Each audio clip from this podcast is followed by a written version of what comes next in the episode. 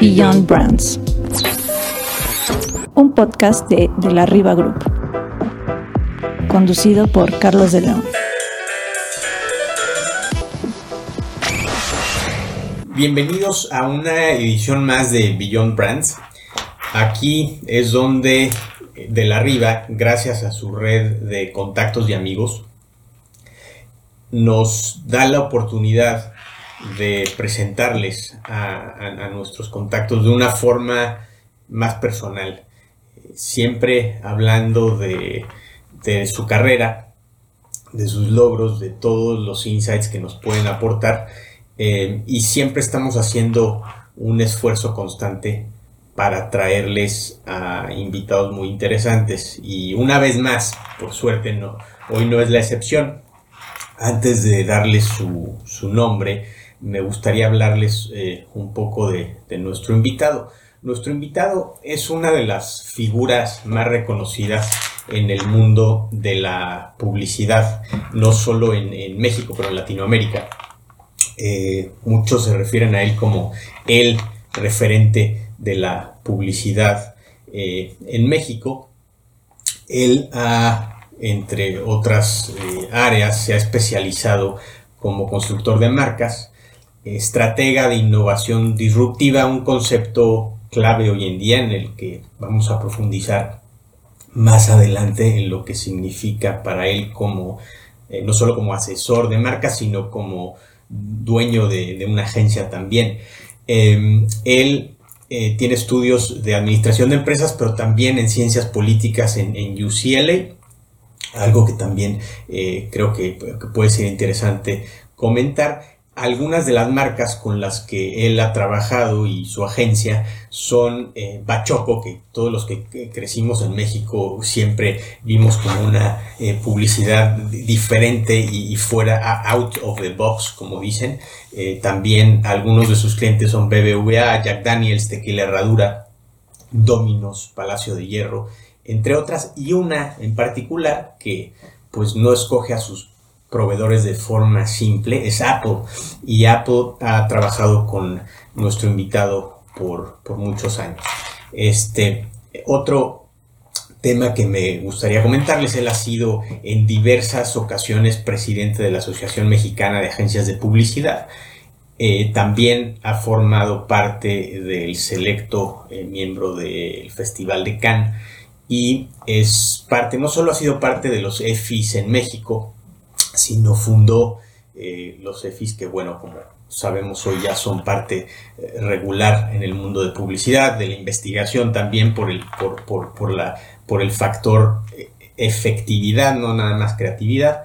Y este, pues él es el, hoy el, presidente de una de las agencias con más prestigio en México y Latinoamérica, que es Terán TVW. A nuestro invitado es José Alberto Terán. José, muchas gracias por estar con nosotros, de verdad, eh, encantados de tenerte por acá. ¿Cómo estás?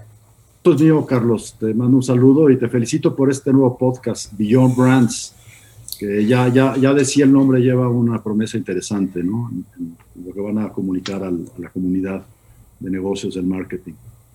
Sí, sabes que muchas veces en De la Riva, hablando de, estudios y, llegamos a tocar, te, habrá tocado lo mismo a ti, llegas a, tener la oportunidad de trabajar en, proyectos tan interesantes, tan disruptivos, pero muchas veces tus mismos seguidores, de, digamos, los fans de tu marca que has, que has ido acumulando, no tienen la oportunidad que nosotros de, de acercarnos a figuras como tú.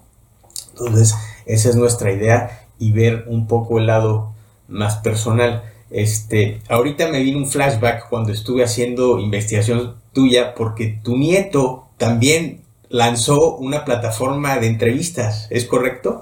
¿Te entrevistó? Es correcto. Tiene 10 años, cara, y, este, lanzó una plataforma y fui el primer entrevistado. Yo, yo ya me suscribí. Qué padre. Fue muy bueno porque me, me dijo, ya bueno, que quiero grabar y todo. Y después me escribe apenadísimo, oye, no se grabó la vamos a repetir. Pues a ver si no nos pasa acá lo mismo. Me encanta que la tecnología hoy permita que aún gente tan joven, ¿no? Tenga ya estas iniciativas.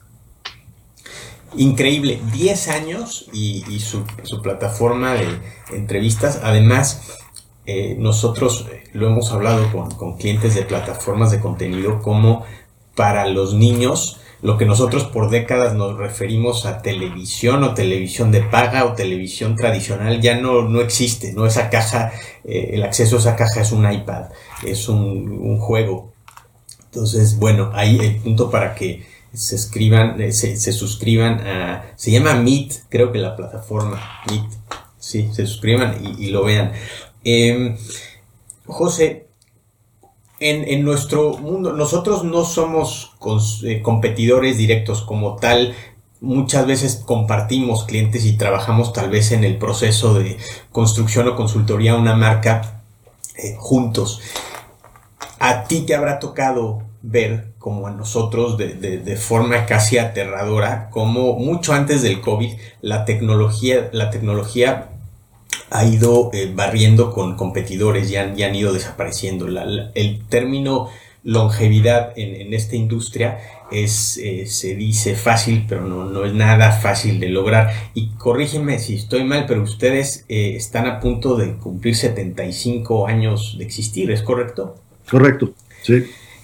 Increíble. Y en esta, en esta construcción de 75 años, no solo de las marcas a las que han ayudado, pero de la marca de ustedes, eh, Terán, eh, me gustaría hablar un poco de tus primeras influencias, José. ¿Quién, quién, quién, ¿A quién o quiénes consideras tus grandes influencias?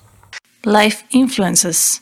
mi, mi, padre fundó la agencia en 1947 como artista comercial. Eh, él estudió en Los Ángeles en Art Center School of Design, que todavía es una escuela muy prestigiada, pero en los 40 del siglo pasado. Llegó a México como artista con un pincel bajo el brazo y un respirador, y así empezó la agencia. Y yo trabajé con mi padre, yo tengo 43 años en la agencia, y bueno, mi padre murió hace seis años, pero trabajamos juntos pues más de 35 años. Y fue una influencia y también una relación este, eh, interesante, pero él, él, era un artista más que un hombre de negocios. Entonces, eh, eh, esa influencia fue para mí importante porque a él le importaba más, me gusta decir, el balance gráfico de las cosas que el balance financiero de la agencia. Ok. okay. O sea, le interesaba el craft, que las cosas, que las ideas estuvieran bien hechas, que la producción estuviera bien hecha. No le importaba tanto el balance financiero. Este, entonces, si, si, me vale esto como, eh, representación de lo que significa esta influencia de lo bien hecho, ¿no? De hacer las cosas a mano, por así decirlo. Hoy las hacemos en compu, pero con este craft, ¿no? Con este cariño por, por el detalle, ¿no? Entonces, esa influencia de mi padre y esa dedicación a los clientes eh, fue para mí una influencia importantísima. A mí me marcó mucho eh, un publicista americano eh, que, además fue quien eh, ayudó a Steve Jobs a lanzar Apple, que es Jay Chiat. yo admiraba muchísimo, yo entré a la agencia en 78 y durante los 80 admiraba mucho la publicidad que hacía Chiat Day. En 84 ellos lanzan Apple con el famosísimo spot 1984. Y entonces, en 1993, mi hermano era el director creativo de la agencia y le digo, oye, Neto, ya viene el Tratado de Libre Comercio, necesitamos eh, a lo mejor ya no ser locales, éramos una agencia local, ¿no? Terán Publicidad. Y pues hay que acercarnos a alguien, ¿no? Para abrir las fronteras, porque competíamos contra las grandes agencias internacionales que ya estaban en México. Nosotros éramos una agencia local, pues pequeña, mediana. Y le llamé a Jay Chayat, así un día May I speak with Mr. Chayat? Y para mi sorpresa me contestó inmediatamente. Jay eh, fundó Chayat en los 70s y, fue una agencia, y es una agencia, ahora es TWA Chayat Day, muy importante y, por su relación con Apple, un tipo con un pensamiento muy avanzado. Eh, y entonces Jay para mí fue un, impacto eh, importantísimo porque mm, era un tipo que tenía una visión muy, muy... En, en 1995, en Nueva York, hizo una agencia virtual, ¿no? que ya no había oficinas, en 1995. Increíble, ¿no? le giraba Muy amigo del arquitecto Frank Gehry, o sea, y, entonces él, él me impulsó mucho a tener como un espíritu de no conformismo, ¿no? Y de, y de, de transformación constante. Porque la gente se pregunta, oye, ¿cómo Terán, que va a cumplir 75 años, está bien en el mercado y es protagonista y sigue avanzando? Yo creo que es básicamente por eso, por ese tipo de influencias, ¿no? Este, como la de Jay, de no dejarte. Yo soy muy paranoico, este, y mi paranoia es quedarme atrás, ¿no? Este, ah, tantos años en la industria, pero tengo miedo, ¿no? Y mi miedo es quedarme atrás. Entonces, eh, nosotros, la agencia se fundó prácticamente antes de que la televisión fuera un medio comercial. Entonces, hemos pasado por tantas eh, épocas de cambios en la tecnología, en los medios, en la sociedad, en, la política, en todo, ¿no? Y creo que el, secreto para mí es, eh, eh, yo le llamo transforming while performing, ¿no?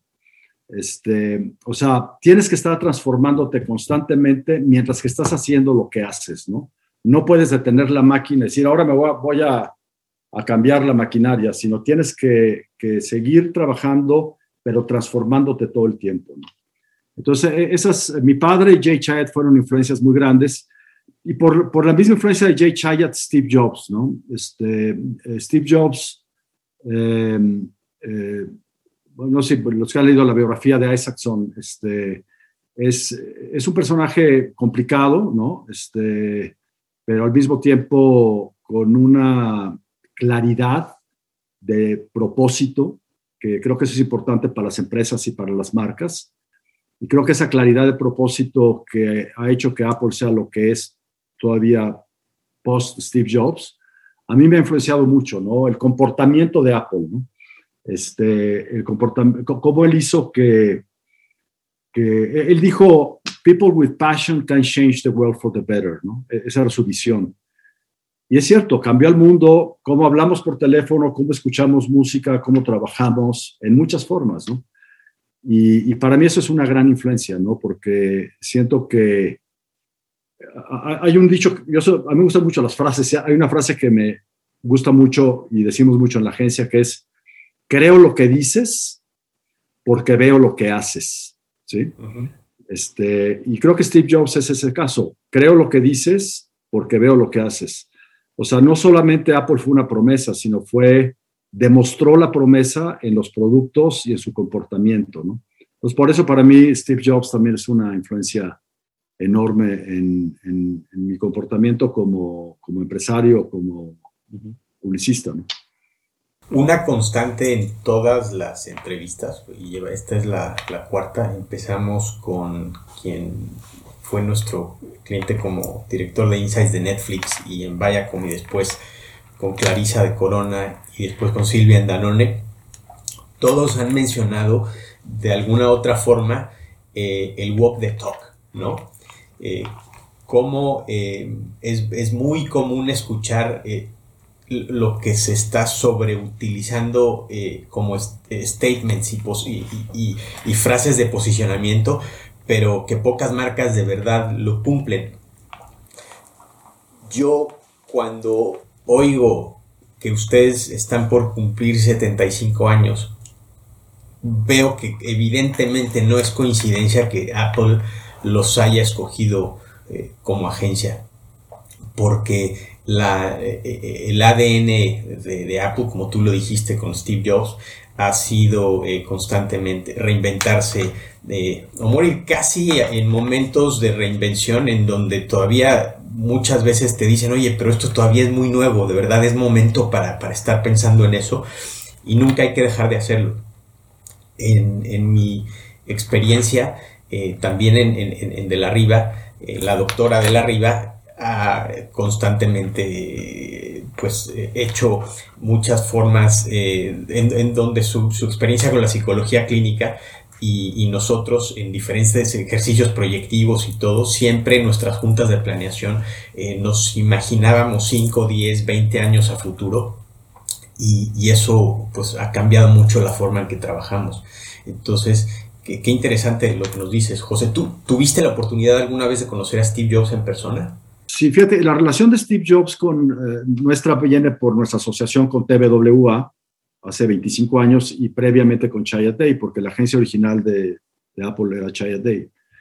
Y eh, sí, en una junta de TBWA en, eh, en Venice, California, ahí en Santa Mónica, este, eh, una junta de, la agencia internacional, habíamos como 60 personas en el salón, fuimos a un coffee break y, regresando al coffee break, este era 2003, regresando al coffee break estaba Steve Jobs parado en el escenario, ¿no? hasta de poco chinito ahorita, porque como, este, y, y, no nos avisaron que venía, ¿no? Porque así es el estilo de la agencia, ¿no? Este, eh, pero entonces invitaron, siendo su agencia, Steve Jobs, y, y, no lo conocí personalmente, pues habíamos como 50, pero él nos, nos, dio una plática y lo primero que nos dijo fue muy interesante porque sabiendo que somos su agencia, se para en el estrado y era un tipo difícil, ¿no? era un tipo muy directo y un poquito irascible. ¿no? Y, y voltea y dice, what kind of business you are? ¿Cómo nos pregunta qué negocio estamos si somos agencia de publicidad? ¿no? Entonces, algunos colegas míos balbucearon algo él no, no puso mucha atención a eso y voltea y dice, no, no, no, you are in the business of trust. Wow. Entonces, así de simple, con esa síntesis que le caracterizaba, definió nuestro negocio, ¿no? Dijo, you're in the business of building trust between the people and the brands, ¿no? Y, y, cuando te pones a analizarlo es cierto, al final una marca lo que representa para la gente es confianza, ¿no? por lo que entrega, por lo que dice, por cómo se comporta. Y, finalmente, eh, esta congruencia que puede tener una marca es lo que hace que regresemos a ella o no, igual que con las personas, ¿no? Y, esa lección me la quedé este, para siempre, ¿no? Así de simple. Después ya sigo hablando y elaborando muchas cosas, pero yo me quedé con esa idea. We're in the, in the business of trust, ¿no? Y también nuestro negocio, igual que el de la Riva Group, con sus clientes y nosotros con nuestros clientes, es, un negocio de confianza. Es un negocio en donde el cliente sabe que puedes entregar lo que prometes de una forma consistente y de una forma eh, eh, eh, con, una, con, una, alta, con la calidad que prometes, ¿no? Y que, y, que eres congruente con lo que prometes, ¿no? Entonces, e, esa síntesis de Jobs ese día para mí me dejó muy marcado. Pero es verdad, es, es totalmente eso, es un intercambio de, de, confianza. Nosotros, aunque trabajamos con marcas y, aportamos en algo a construirlas, al final nuestra relación es con las personas, ¿no? Y esas personas pues se van moviendo en la industria, se van moviendo entre marcas y se llevan eh, de nosotros la experiencia de decir, pues sí, eh, se puede confiar en alguien, ¿no? Muchas veces, José, esta relación, sobre todo cuando es un negocio familiar, yo lo he vivido, eh, y, en México y en Latinoamérica, como sabrás, gran porcentaje, una gran mayoría de la economía son negocios familiares, lo cual no es, no, no, necesariamente significa eh, negocio pequeño. Hay industrias líderes en México que siguen siendo negocios familiares. La relación que se da en el momento en que tú eliges dedicarte a ese negocio, no es todo color de rosa y no es todo eh, perfecto, ¿no? Eh, ahora que tú tienes, me mencionaste antes de empezar a grabar la entrevista, eh, que tienes siete nietos, ¿cuáles, ¿cuáles son esos aprendizajes a nivel negocio familiar que tú les intentarías comunicar? Ellos trabajen o no trabajen contigo. Mira, para mí el más importante, yo, yo lo viví porque cuando entré a la agencia, aunque la agencia era una organización mucho más pequeña de lo que es ahora, y oh, mi, hijo menor Andrés se graduó el año pasado en Boston y, entró hace 10 meses a la agencia. Y, y para, mí el aprendizaje más importante de haber entrado a la empresa de mi padre es, no, y perdón por el spanglish de repente, pero hay, hay, frases que se oyen mejor en inglés a veces, ¿no? Es no tener un sense of entitlement, ¿no?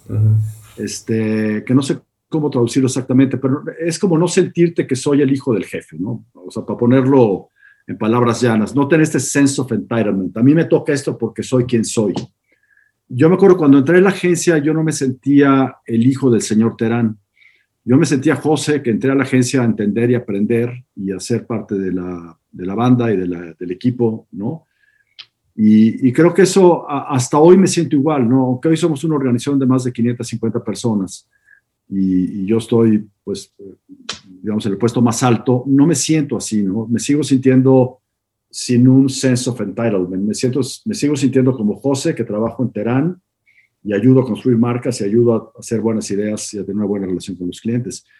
Y yo he observado a Andrés, mi hijo, que se integró hace 10 meses y creo que igual, creo que ha entrado sin este sense of entitlement, ¿no? Y eso entonces hace que la organización te, te asimile y te acepte, por así decirlo, por quien eres en realidad y no por, por lo que haces y por quién eres como persona y no porque eres hijo de alguien en las empresas familiares. Creo que para mí eso es clave.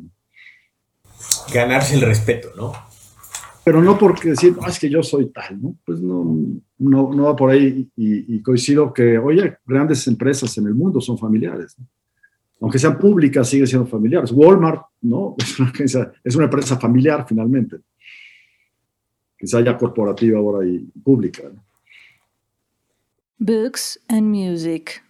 Vamos a pasar a, nuestra segunda sección del, programa, José, que llamamos, eh, hablando del, de, Spanglish o estar frases en inglés, como la idea es tener invitados de diferentes eh, idiomas, lugares. En la segunda sección se llama Books and Music y eh, muchas veces los libros y la música tienen una influencia que, que, no nos damos cuenta, pero es enorme y hay libros que nos han dado aprendizajes clave, otros que tal vez no fueron tan significativos, otros que tenemos en nuestra mesa de noche eh, como Biblias de, información. Eh, ¿Cuáles han sido ah, para ti, empezando por, por libros, los que crees que te han marcado más? Pues muchos, ¿no? Este, pero mira, te, hablo de los recientes, ¿no? Pues, pero mira, acabo de leer el libro de A Promised Land de Barack Obama y me encantó, o sea, me encantó, y esa primera parte apenas, este, eh, todavía no viene la parte de la reelección eh, y su segunda eh, periodo presidencial, pero me, me, gustó mucho porque es como una lección de liderazgo humanitario, ¿no? O sea, el tipo es un, es una persona normal, ¿no? Este, con sus dudas, sus temores, sus flaws o sus este, fallas, este, sus aspiraciones. Entonces me pareció increíble que un personaje con ese impacto, haber llegado a ser el primer presidente afroamericano en Estados Unidos, este, cuando lees su biografía, pues ves que es un tipo normal, ¿no? Muy normal, ¿no? Este, y entonces se me hizo una lección de liderazgo increíble. Este, me gustó mucho también, lo leí hace como dos años, yo creo, tres, uno que se llama Shoe Dog, igual este, de, de, Phil Knight, que es la biografía de cómo Phil Knight, pues todo su journey para fundar Nike. Este, y también se me, me pareció eh, increíble la historia, su historia de vida, este, a lo que se enfrentó. Este, las decisiones que tuvo que tomar, decisiones difíciles y cómo, como tú decías hace un rato, cómo tienes que tomar las decisiones a tiempo, que parezcan a veces que pueden ser una locura. Entonces, ese de Shoe Dog me pareció increíble. Este, eh, tuve, estuve en un curso en Babson, en Boston, y, una maestra, Nancy Cohen, que es increíble, una, es una historiadora de negocios, que es fabulosa. Escribió un libro muy bueno que se llama Forged in Crisis como, eh, ¿cómo se puede decir? Como hechos en la crisis, ¿no? Y es como un portrait de cuatro o cinco personajes, este, de cómo esos personajes salieron de sus crisis, ¿no? Uno es Ernest Shackleton, este, el marino este inglés que se queda atrapado en la Antártica con sus marinos y cómo hace para salvarlos, que es una historia, es una historia de liderazgo espectacular, ¿no? Y, y en este libro, Fortune Crisis, ella le da justamente este ángulo de cómo líder, cómo Shackleton logra salvar a sus marinos y cómo hace cada día para inspirarlos, para ponerles objetivos y todo. En ese mismo libro habla de Lincoln. E, ella es una admiradora y una historiadora de Lincoln. Y cómo Lincoln, eh, bueno, pues hace lo que hizo finalmente y puede ser capaz de unir este, a los Estados Unidos. Una frase que me llamó mucho la atención es que le preguntan a Lincoln, ¿no? ¿y usted tiene un gran plan para, para esto? Dijo, no, no, yo voy de punto a punto, ¿no? Y de repente en una crisis como la que acabamos, con la que estamos viviendo probablemente, quizá más intensamente el año pasado, este, a, veces, a lo mejor, sí hay que navegar de punto a punto, ¿no? Hay, lecciones interesantes en ese libro. Este, bueno, la biografía de Steve Jobs que escribió Isaacson me gustó mucho. Eh, también escribió la biografía de Lorenzo de, de, Da Vinci, él.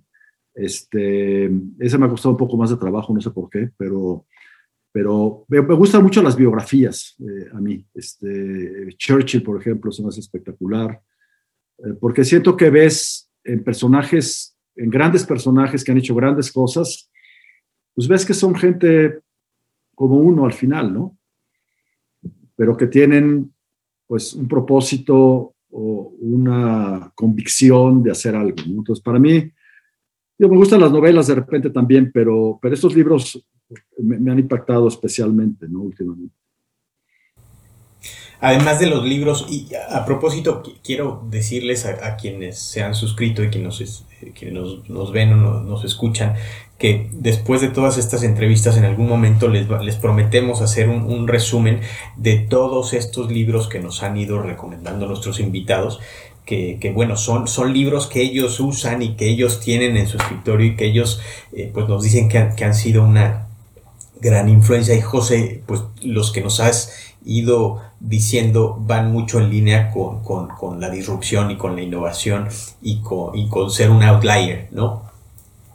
Este, cuando, cuando hablamos de, de, todos estos libros, vamos a hacer como una, una compresión, a ver cómo lo, lo, podemos editar, pero tal vez a, mitad del año les prometemos darles un, un resumen de lo, de lo que hemos, eh, de lo que nos han ido recomendando. Eh, en esta sección mencionamos libros y música, pero tal vez pueden ser viajes, como nos dijo Clarisa de, de Corona. Eh, ¿qué, tanto, ah, qué, tanto te ha influido a ti viajar, José? Estudiaste fuera, estudiaste en UCLA y, me imagino que pues habrás, te habrás movido mucho. Sí, me gusta mucho viajar, este, viajamos mucho mi mujer y yo, y bueno, con mis hijos. Un, viaje que me impactó especialmente, que hicimos hace ya algunos años, todos los, hijos estaban, no estaban casados, estaban chicos, tengo tres hijos, fue a, Torres del Paine, en, la Patagonia chilena. Y estuvo padre porque cruzamos los lagos de Bariloche a Puerto Montt. Eh, entonces es el cruce de lagos es impresionante porque vas una lanchita, te bajas un camioncito, una lanchita, pero eh, eh, el espectáculo de la naturaleza ahí es, es, increíble.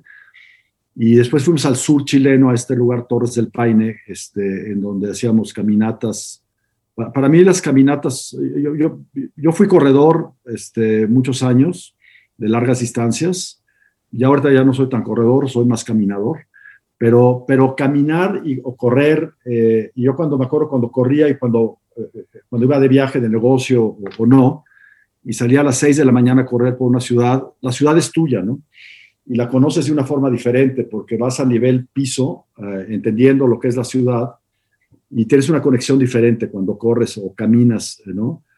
Eh, y, y, me acuerdo que en Torres del Paine, en la Patagonia chilena, eh, hacíamos grandes caminatas por como micro, micro sistemas increíbles, diferentes climas, diferentes glaciares, este, una cosa espectacular, ¿no? Entonces, ah, para mí me, me, marcó mucho ese viaje por el contacto con la naturaleza y, y el sentirte en un lugar súper remoto, ¿no?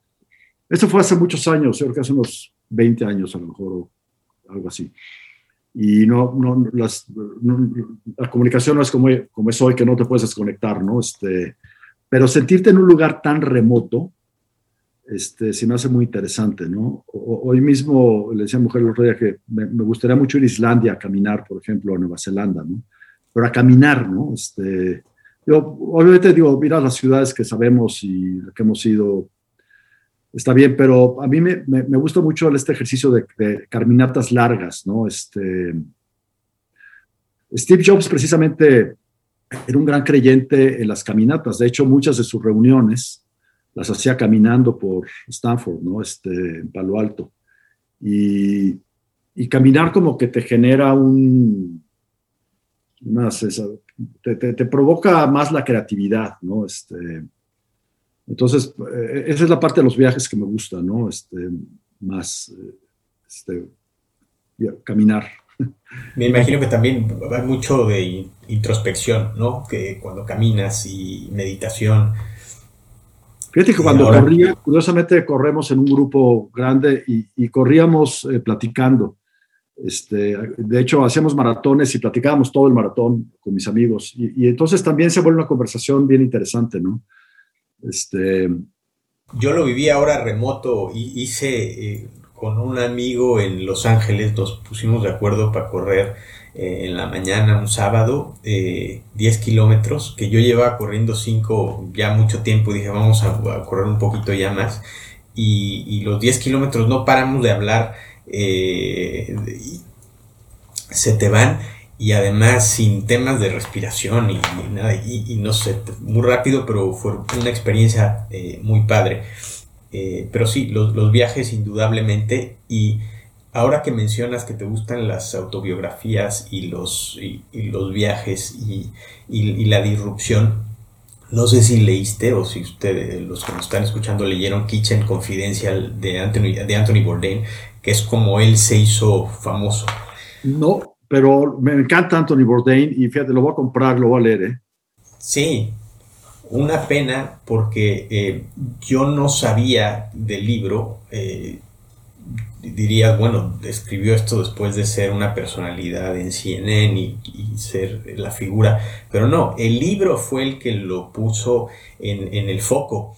Y, es un gran libro porque además lo puedes leer desde un punto de vista como ver una metáfora de cualquier empresa, de cualquier industria. Una cocina y lo que se da en una cocina es siempre un gran ejemplo de una empresa. Entonces es, muy padre, aparte que el, cuate eh, vivía de, viajar. Este, decía, él decía una frase muy buena, decía, your, your body, digo, a lo mejor no es muy este, aconsejable, pero decía, your body is, is not a temple, it's an amusement park. Take the ride, enjoy the ride. Ahora el que toma un poco la batuta es Stanley Tucci, el, el, actor, está haciendo una serie en Italia. No sé si esto la idea es que luego lo haga en todo el mundo, pero lo está haciendo muy bien. Está, tiene algunas cosas. Sí, sí, pues bueno. ¿Qué onda con la música? Es parte importante. ¿Tú escuchas música trabajando en el coche, corriendo? Total, todo el tiempo todo el tiempo. La música para mí es importantísima. Y ayer estaba leyendo justamente una frase increíble de, de Jimi Hendrix, que aquí la apunté y te la voy a decir, que dice, fíjate, de Jimi Hendrix, ¿eh? dice, knowledge speaks, but wisdom listens. De, de Jimi Hendrix, o sea, es como, sí, a mí me encanta la música. Yo, yo me formé, digo, por, por, mi, por mi edad y, y mi generación, me formé o me tocó la suerte a lo mejor de vivir los 60, ¿no? Este, y, vivir intensamente toda la época del, sobre todo el rock inglés, ¿no? Para mí Eso es envidiable, para mí es, eh, me habría encantado. Yo, yo crecí evidentemente con los Beatles, con los Stones, con Pink Floyd, con Led Zeppelin, con Jethro Tull, con este, pues Donovan, ¿no? Que era como el Dylan inglés, este... Cream. Cream, bueno, Cream, increíble, este, White Room, ahora que lo usaron como en, el, The Joker al final, ¿no? Este, sí. The Cream. Entonces, sí, todo el rock inglés para mí, una súper influencia, este, y, pero, pero sigo, eh, me gusta mucho la música clásica también, este, me gusta mucho el jazz, este, también, también la música mexicana y la bohemia y la latinoamericana y el rock latino también. Vaya, yo creo que la música es algo que es como el soundtrack, el soundtrack de tu vida, ¿no? Y, creo que según el mood, según... Al rato nos vamos a ir mujer y yo a San Miguel de Allende manejando y pues ya la playlist, ¿no? Que voy a, que voy a escuchar, ¿no? Este, y hice un playlist ahora para la, para la pandemia en Spotify que se llama eh, eh, El rock de la cárcel, ¿no? Porque como que estábamos en la cárcel, ¿no? Confinados muy ad hoc, sí. Y puse ahí pues toda la, la, música que de repente sentía que, que, tenía que ver. Bueno, Dylan, obviamente, ¿no? Este, The Doors, Beach Boys, pero también me gusta mucho este, Counting Crows, por ejemplo, que somos The Nationals, este, mis hijos también me ayudan. Mis hijos son súper musicales, igual los eduqué bien. Este, y ellos también son una influencia muy grande en música. Me, este, entonces, eh, compartimos mucho eso, ¿no? Y, y, también estoy bastante, creo, actualizado. Y el hip hop a lo mejor no es tanto mi onda, ¿no? Este, pero, pero me gusta mucho todavía el folk rock, por ejemplo, nuevo que hay. La música islandesa o la música nórdica moderna es increíble, ¿no? Este, increíble, este, a partir de, no solamente de Björk, sino de otros grupos, ¿no? Sigur Ross y otros grupos a lo mejor menos conocidos, pero tienen una música súper interesante. Hacen falta los, los conciertos, ¿no? ir a un concierto. Yo celebré mis 60 años uh, yendo a ver a los Rolling Stones en Hyde Park, en Londres. Ah, Porque no habían tocado ahí en 40 años. Este, entonces fue un concierto espectacular porque para ellos era importante regresar a Hyde Park. Y wow, fue, fue una cosa espectacular. ¿no? Hay una película que hizo Scorsese de los Rolling Stones, se llama Shiny, sí, la, la bien. Espectacular. ¿no? Y, sí. Y sí, esos conciertos en vivo pues faltan, ¿no? Este, pero ya, ya, ya, regresarán a lo mejor diferentes. Pero es, bien interesante todo. Aparte empezaste con Jimi Hendrix y, toda esa historia que, que vivió el blues en, en, Estados Unidos y que era una música eh, del corazón, de, la sangre, del sudor. Eh, que, era ignorada en Estados Unidos y fue adoptada por Inglaterra, ¿no? Por, por Eric Clapton, que llevó después a Jimi Hendrix. Y es impresionante cómo eh, después ellos regresaron el blues de alguna forma a Estados Unidos. Y si no fuera por, por Robert Johnson, por todos estos grandes blues players, pues no existirían los Beatles o Elvis Presley o los Rolling Stones, ¿no? De repente hacen country, ¿no? Este, a Girl with a Faraway Eyes, por ejemplo, es un super country, ¿no? Con slide guitar y todo. Entonces, para mí, yo tengo una, yo daba clases, o a veces doy clases, y, preparé una de los Rolling Stones como marca. Este, y es increíble porque los Rolling Stones tenían un propósito como marca, que era be the greatest rock and roll band in the world. Y siempre lo han dicho, ¿no? We are the greatest rock and roll. Y esa es su visión de marca y lo han hecho. Pero cómo han trascendido, ahora que hablábamos al principio de una agencia de 75 años o de la group, eh, Riva Group, que también tiene, ¿cuántos años? 45. no, tenemos, eh, vamos para 35. 35, 35 años. Los Rolling Stones, ¿qué tendrán? Este, los Rolling Stones hicieron su, su tour del, de, de, 50 años eh, hace poco. ¿sí? Es una marca de 50 años son los Rolling Stones y cómo se han mantenido vigentes y cómo han trascendido y cómo y su logo, por ejemplo, ¿no? La lengua, o sea, como marca han sido súper consistentes, ¿no? Hay una lección ahí también, este, no solamente musical, sino, sino ¿cómo Total. Y, y, yo creo que viene mucho con eh, primero haber sobrevivido, ¿no? Eh, Keith Richards dice esa es otra gran autobiografía, la de Keith Richards, es, es, una, es una mina de oro. Y, y, él dice, es que cuando a mí me ven la cara, desde que tengo 19 años, me dicen que me voy a morir en dos meses. Entonces, lo que han vivido y cómo, cómo, cómo el ADN al final es, es, es ADN. Tú ves a Paul McCartney que se volvió vegetariano, eh, mucho más health conscious, eh, lo opuesto a, Keith Richards, y ahí están, ahí están los dos, ¿no? Hay una entrevista que le hace Dick Cavett a Mick Jagger, yo creo que Mick Jagger había tenido 25 años, y dice, ¿tú te verías a los 60 haciendo lo que haces? Y voltea Mick Jagger y dice, yeah, yeah, easily. yo de 74 ahorita, ¿no? Entonces, eh, interesante. Sí, pero además es, es verdad, al final son marcas y, si los integrantes de esa marca, de ese grupo, de esa empresa, eh, esto lo dice nuestro gran gurú en, de la arriba, Alfredo Troncoso, eh, experto en semiótica, que pues al final todos tienen que ir remando en la misma dirección, ¿no? Si alguien no va remando en la misma dirección, pues se vuelve un problema. Si no, pues se logran grandes cosas con, la visión, con el liderazgo. Eh, es, es increíble. Pero Terán superó a los Rolling Stones y a los Beatles este, ya en, el aniversario. ¿eh? ¿Cuándo es el 75? El próximo año. Ah, increíble. Pues bueno, ojalá, eh, seguramente ya será una celebración física.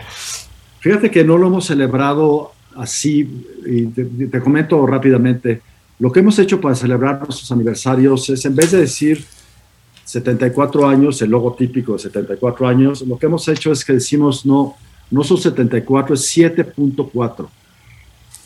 Somos la versión 7.4 porque somos una marca que nos estamos actualizando como si fuéramos una app. Entonces nos, gusta decir, serán 7.4 en beta desde 1947. Muy bien, muy buena definición.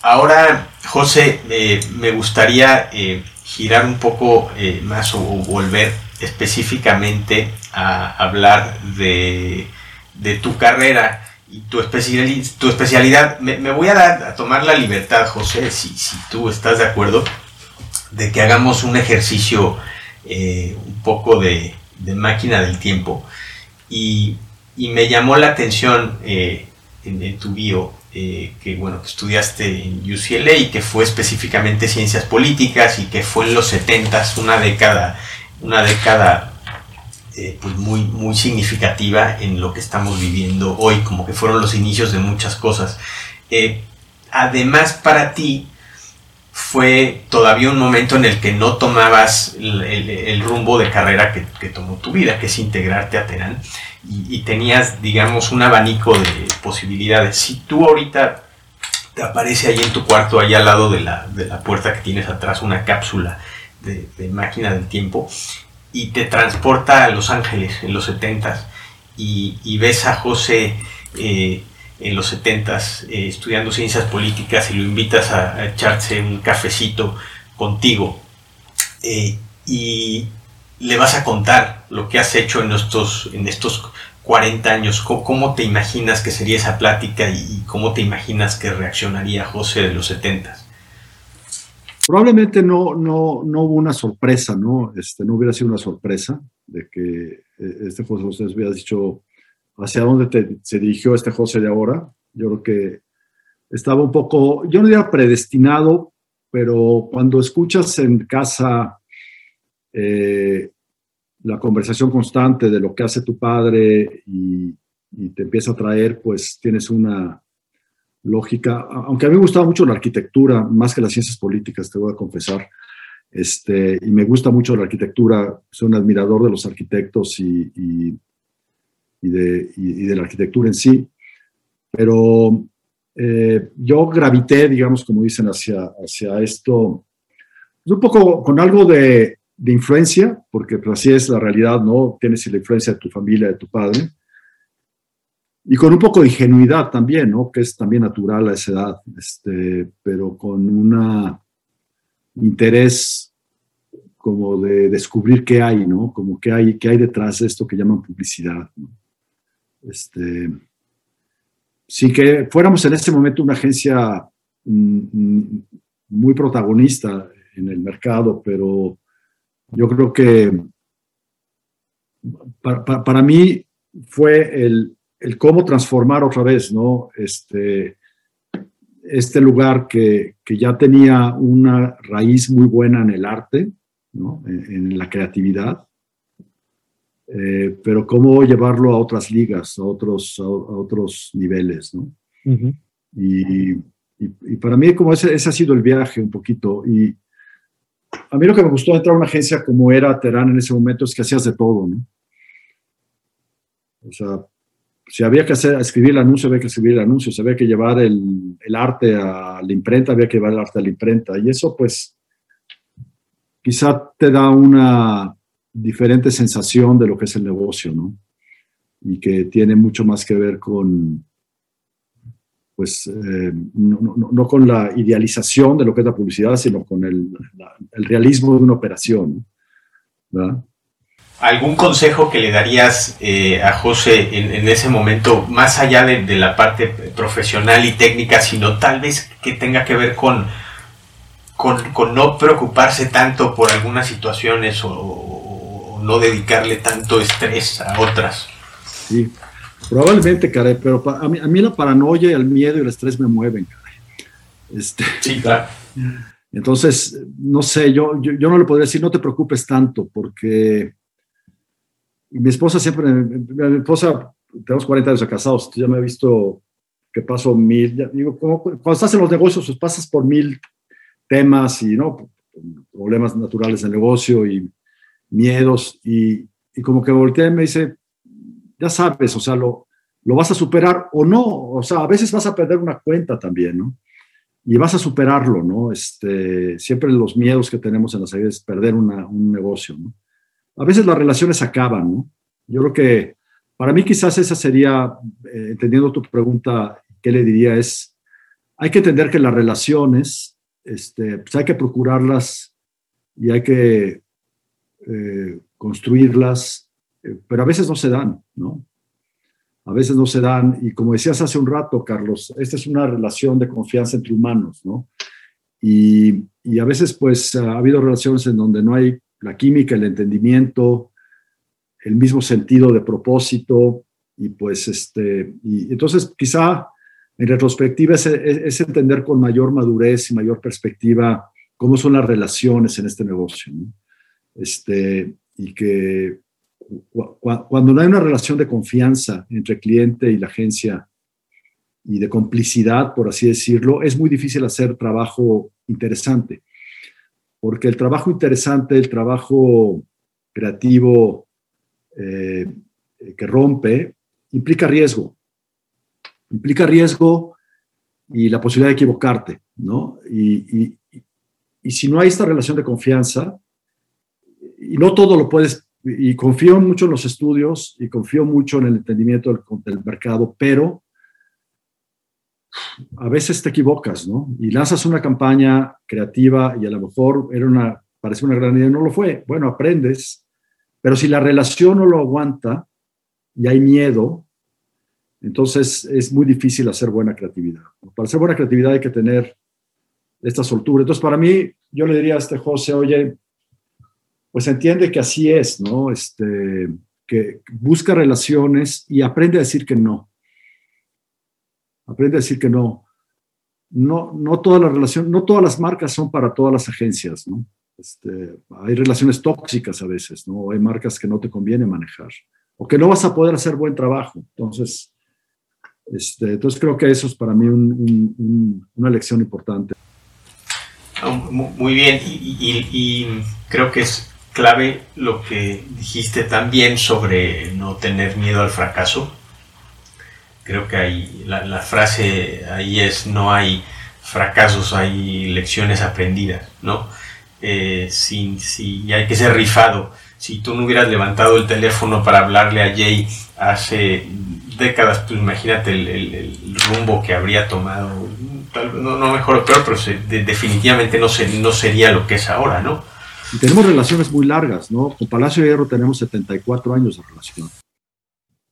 Este, y, bueno, obviamente tenemos una buena relación. Y, yo a don Alberto Bayer he tenido el privilegio de trabajar cerca de él los últimos 20 años eh, porque él eh, se empezó a meter mucho en la publicidad para Palacio hace 20 años, y fue cuando lo conocí.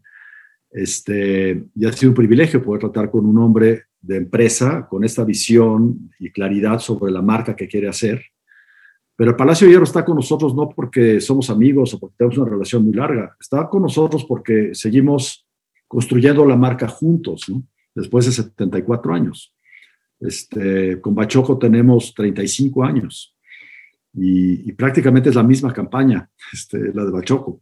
Ayer tuvimos un super éxito en redes sociales con un posteo que pusimos.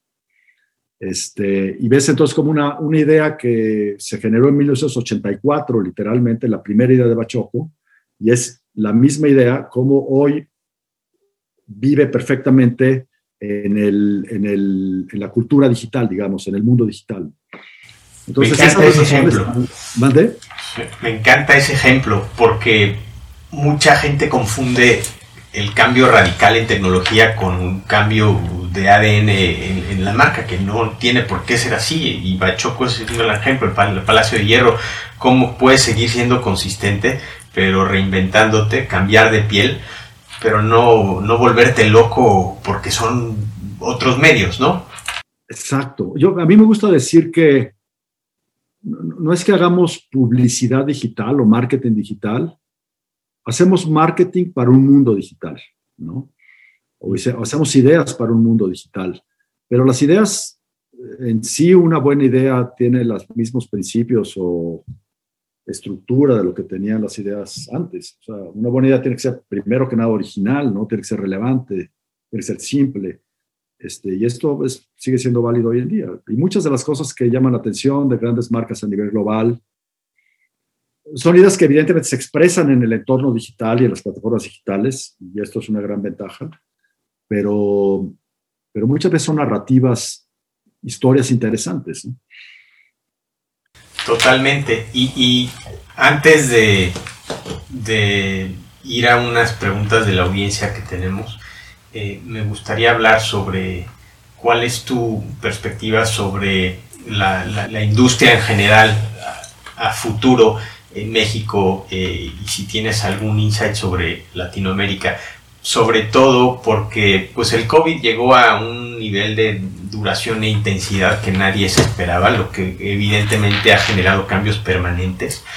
Y, y cómo, cómo, cómo lo ves tú, también hablando tal vez de la marca México. Present and Future Industry Outlook. Mira, eh, en sí la industria o el negocio de las agencias, yo hacia donde veo que, va, que está evolucionando, eh, hay un tema con lo que mencionabas de la tecnología este, que es preocupante. Uno es que muchas veces la tecnología hace que las experiencias de la marca a veces se, parezcan, se ecualicen. Si tú entras a una app de una línea aérea, eh, prácticamente todos los apps de las líneas aéreas tienen un poquito el mismo user experience, ¿no? Este, entonces, eh, la tecnología ahí hace su chamba y está bien, pero hace que de repente las marcas se parezcan o se ecualicen en, en la experiencia de uso. Entonces, creo que tenemos que evolucionar de un user experience a un creative experience, ¿sí?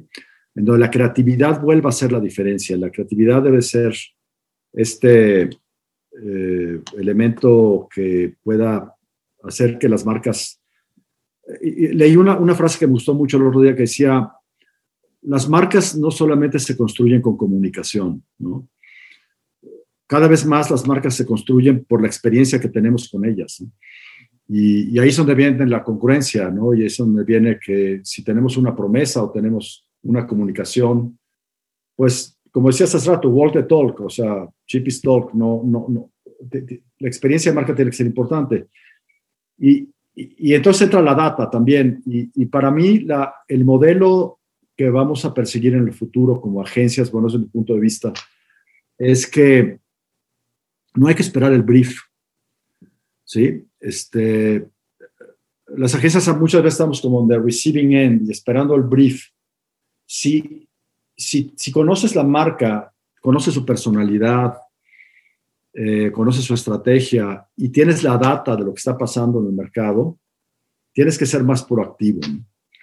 Creo que el negocio de, la, de, las agencias tiene que convertirse en una máquina de proactividad, en donde, eh, por estas razones, porque tenemos la data y conocemos las marcas, podemos entonces ser nosotros los que vayamos al cliente a proponer de una forma mucho más activa que estar esperando un brief, ¿no? Eh, y, creo que el, hacer creatividad inspirados en la data es, es creo que una, una, ventaja que nos da la tecnología hoy y la información. Eh, pero, pero, pero subrayando el término creatividad, ¿no? Este, porque de repente caemos en estos DCOs y todo este tema de precision marketing en donde eh, ya, ya se vuelve automatizado que tiene sus ventajas y su efectividad, pero al final las marcas tienen que tener un punto de vista, ¿no? Y tienen que tener un punto de vista expresado a través de la creatividad. No, además, una gran, gran recomendación, eh, no, yo, yo creo que el mismo modelo de compras y de procurement de los clientes nos ha hecho muy reactivos por el modelo del brief, eso es, eso es clarísimo. Y cuando tú te vuelves un recomendador de tendencias, este, te vuelve, tienes que ser la voz del, del consumidor. Ustedes tienen un eslogan muy parecido al de De la Arriba, eh, en, ser quienes mejor conocen al consumidor. Eh, eso, eso debería ser sinónimo de proactividad total y va en contra del modelo del brief. Y, por otro lado... Entonces creas tu propio scope, ¿no? Sí. Por así decirlo, pero, pero hay un tema ahí con procurement entonces, ¿no? ¿Cómo se resuelve eso comercialmente, ¿no? Sí, justo estaba hablando con, con el que fue mi, mi jefe en, antes de, de la arriba. Yo también este, estuve fuera, estuve en, Londres casi nueve años y hablé con mi jefe después de 20 años de no verlo y me dio una lección de, de cómo manejan en, en, Londres a la, gente de procurement y, y la cercanía que por ejemplo tú y yo podemos tener con alguna marca de años, ellos la van construyendo con la misma gente de procurement porque ya se vuelve otra cultura, ¿no? Eh, te, ven también internamente como alguien que no nada más hay que mandarle brief, sino que se vuelva parte eh, como, como cuando tienen a los in-house eh, de McKinsey, ¿no? Que están allá adentro sentados, pues muchas veces no es brincarse el proceso, pero tal vez entender cómo volverte más parte integral del proceso, ¿no? Sí es. Audience questions.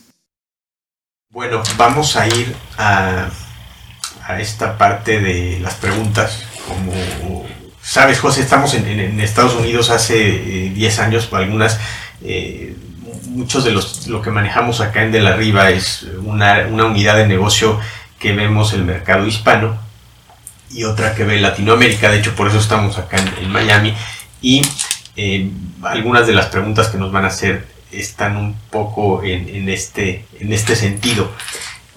Nuestra primera pregunta es de Angélica Bastón y ella es justo lo que hablábamos, una estudiante hispana de origen mexicano en Los Ángeles, como tú también, eh, y en, eh, dice, en tu experiencia, José, ¿crees que la publicidad para hispanos en Estados Unidos ha evolucionado al ritmo de la población o se ha estancado en estereotipos? Este, creo que ha evolucionado de alguna forma. Nosotros no, no, no, no tenemos una práctica en, la, en el mercado hispano, nosotros como Terán, tengo buenos amigos como Luis Miguel Mesiano, que es presidente de Alma ahí en Miami. Sí, está aquí muy cerca. En ¿Ah, sí? Amigo mío de hace 40 años. Este, y, pero, pero creo que sí hay un, una, un problema con, la, con los estereotipos todavía. Y creo que siento que la publicidad hispana, desde un punto de vista, humildemente lo digo desde un observador desde México, porque no estoy allá, pero veo que con, la, con el cambio de administración, con el cambio de administración política en Estados Unidos de Biden, este, pues creo que hay un, una, un reconocimiento a las minorías que ya no va a ser tan minorías, ¿no? Este, ustedes obviamente lo, lo, saben mejor, pero cómo, se está reconfigurando el escenario eh, demográfico, étnico en Estados Unidos, donde ya pues, la minoría va a ser el, el, WASP, ¿no? el, el, americano eh, típico. ¿no? Entonces creo que va a haber una multiculturalidad, lo multicultural creo que es algo que tenemos que entender, o las marcas tienen que entender de una forma mucho más uh, profunda y reflejarlo de una forma más auténtica, ¿no? Yo creo que los estereotipos no funcionan ya ni en el mercado hispano ni en ningún mercado, ¿no? Porque siento que como, como gente, como audiencia, como consumidores, pues nos merecemos un trato mucho más inteligente que un estereotipo, ¿no? Eso sería mi, comentario. Más allá del... creo que los estereotipos de repente son como fórmulas que no funcionan. Total, tristemente... Es lo que funciona. Sí tristemente, te lo digo yo, que nosotros pues, evaluamos mucha publicidad hispana, es el, sigue siendo el, no nada más el peor error, los estereotipos, pero el más común. increíblemente los clientes americanos que quieren trabajar con el mercado hispano son más abiertos a entenderlos que los clientes mexicanos que creen que los conocen y que, creen que el mexicano del DF el mexicano que vive en Chicago, Nueva York, y, no, han cambiado, han cambiado mucho, las marcas no lo han sabido reconocer. Eh, y, no necesariamente las marcas americanas, ¿eh? son más las marcas eh, mexicanas las que, las que les cuesta entender este ajuste. Sí, interesante. Yo creo que el estereotipo es un es algo del departamento de marketing, no de la gente, ¿no? La gente no somos así, no somos estereotipos. Este, creo que está mal en el mercado hispano y está mal en cualquier. Yo creo que las grandes marcas, las que lo hacen bien, no hablan de estereotipos, hablan de una conexión humana real. De acuerdo. Vamos a la segunda pregunta. Es José Briano eh, consultor estratégico para Latinoamérica desde Uruguay y nos dice, en el mundo de la comunicación parece que la frase Think Global, Act Local es muy utilizada, pero poco aplicada por las grandes marcas. ¿Cuál es tu experiencia al respecto? Saludos hasta Uruguay, este, doctor. Nuestra experiencia es, y la tengo muy viva y muy reciente, es que sí estamos trabajando con marcas globales que tienen una estrategia global, un propósito de marca global, una plataforma de comunicación incluso global, pero la aplicamos localmente. Y, le doy uh, tres ejemplos. Uno es Nissan. Eh, Nissan tiene un propósito global, tiene una plataforma, eh, pero reconoce Nissan que eh, pues los mercados, las actitudes frente a los vehículos, Aún los modelos muchas veces son diferentes país por país.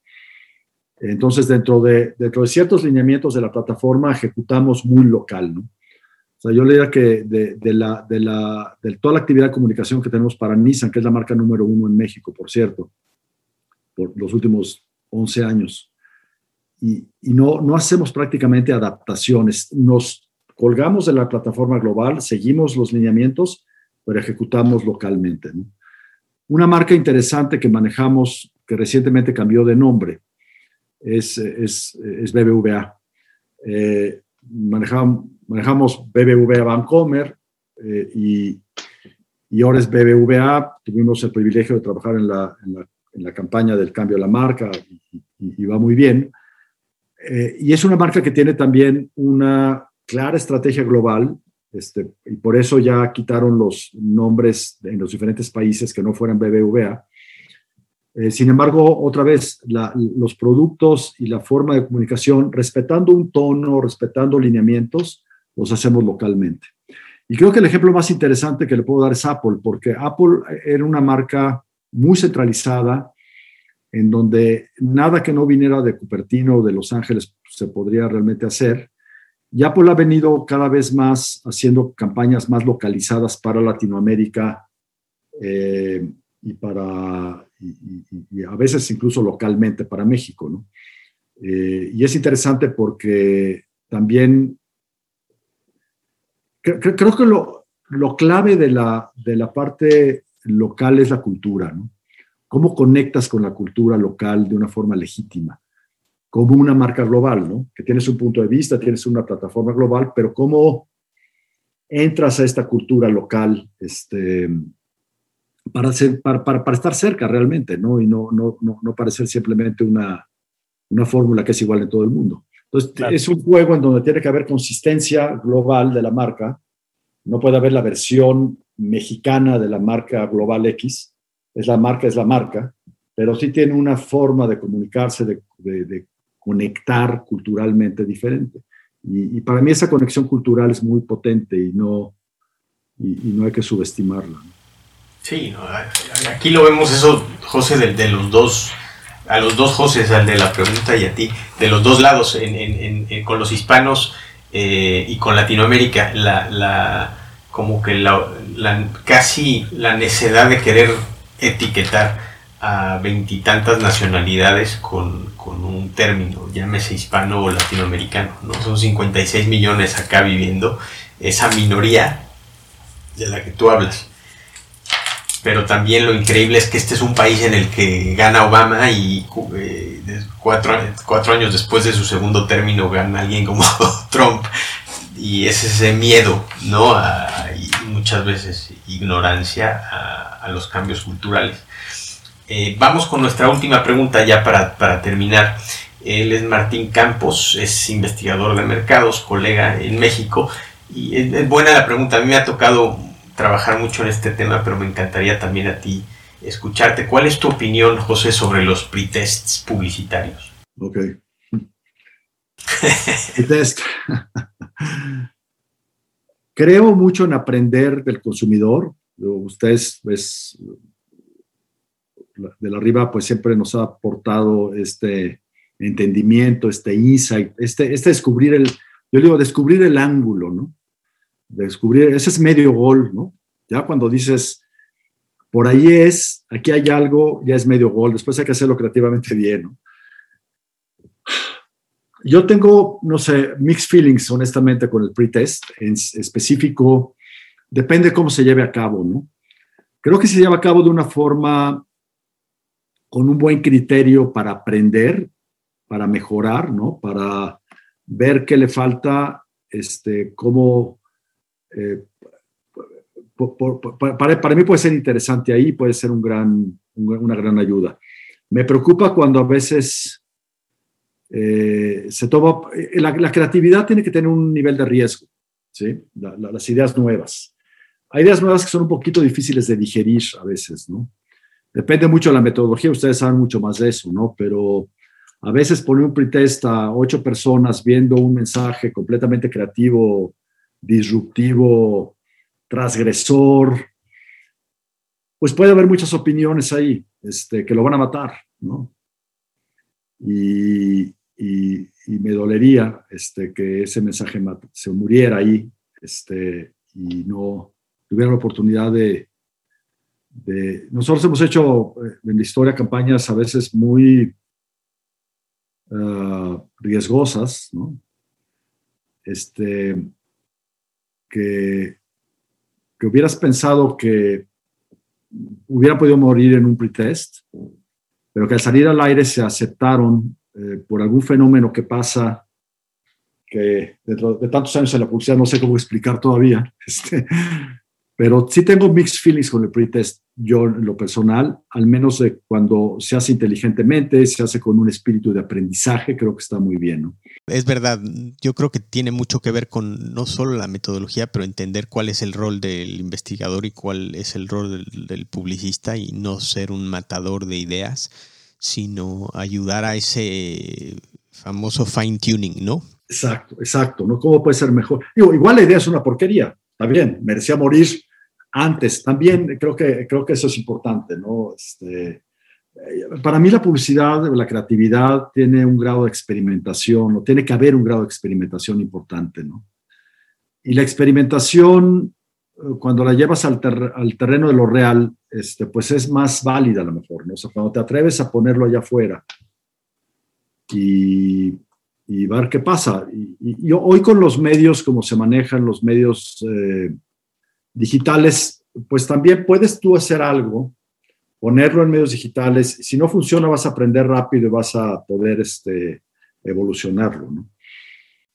Con, con, con esto José, eh, terminamos. Te quiero de verdad agradecer por lo que hablamos al principio, lo, logramos hacer. Se dio una entrevista con, muy buen flow, eh, sin, sin, estar eh, interrumpiendo con, temas técnicos y de, reediciones. Creo que esto, esto, para nosotros es, es, lo mejor. Creo que la gente eh, lo que más aprecia es, poder hablar como, como pues, somos profesionistas, pero poder hablar como dos personas eh, de, tú a tú, que, te vean, que te conozcan un poco más, que eh, y seguramente sabrán reconocer el, valor que es tener a alguien de tu calibre, de tu experiencia, dándonos este espacio que para ti, pues sabemos lo que vale y, te lo agradecemos. Y, esperamos que, eh, yo espero que, podamos volver a hablar, que, sea, eh,